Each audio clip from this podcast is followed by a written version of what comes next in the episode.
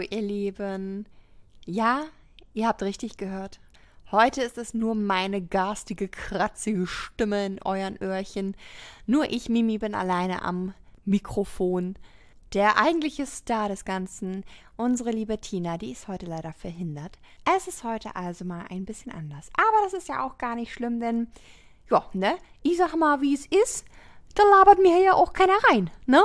Ich habe hier jetzt eine One-Woman-Show. Eine, äh, Cocktailstunde nur mit mir.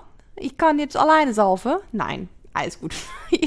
Keine Sorge, ich werde euch jetzt nicht eine Stunde lang zuquasseln äh, mit meinen wunderschönen Monologen, sondern ich verabschiede mich sofort wieder. Ich bin nur ganz, ich bin nur auf eine Stippvisite heute äh, in euer Öhrchen gekrabbelt und bin auch schon gleich wieder weg.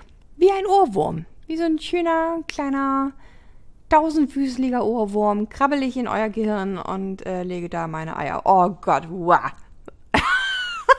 I'm sorry. Ja, äh, und diese Eier, das sind kleine Leseempfehlungen. Ich lasse euch nochmal eben kurz kleine Leseempfehlungen da. Und äh, hier Hashtag keine Werbung, kriege ich kein Geld dafür oder irgendwas. Einfach nur, was mir damals ein bisschen geholfen hat, mich mit dem Thema Polyamorie und offene Beziehung auseinanderzusetzen. Und das sind unter anderem die Bücher von äh, der Anna Zimt. Und zwar sind das Leck mich. Das war der zweite Teil. Und äh, der erste Teil ist, in manchen Nächten habe ich einen anderen. Sehr tolle Bücher. Da habe ich auch damals als erstes gelesen. Von dem ersten gibt es auch ein Hörbuch. Und dann habe ich auch noch gelesen von dem Friedemann Karik, Wie wir lieben.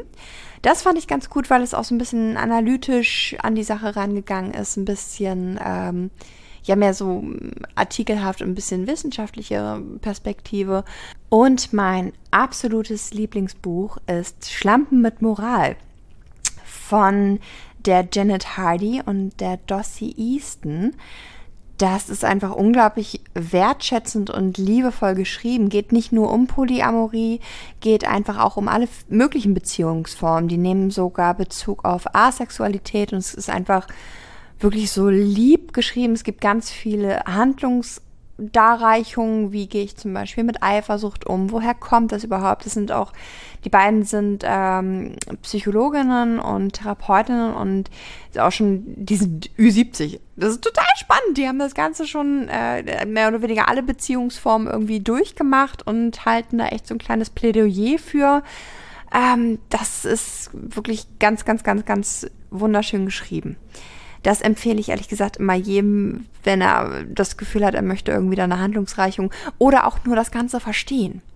Also wenn man einfach sagt, ich, ich kann damit nichts anfangen, ich kann mir das überhaupt nicht vorstellen, muss ich sagen, dass ich auch das Buch immer ähm, jedem wärmstens ans Herz legen kann, der einfach nur äh, verstehen will, was dann in uns Bekloppten los ist.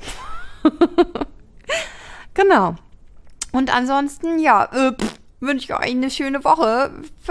Ich bin nicht witzig alleine. Ich bin einfach nicht witzig ohne meine Teenie. Aber das ist auch okay. Ist okay. Wir hören uns nämlich dann nächste Woche wieder. Und da freue ich mich auch schon ganz doll drauf. Tschüss, ihr Süßen.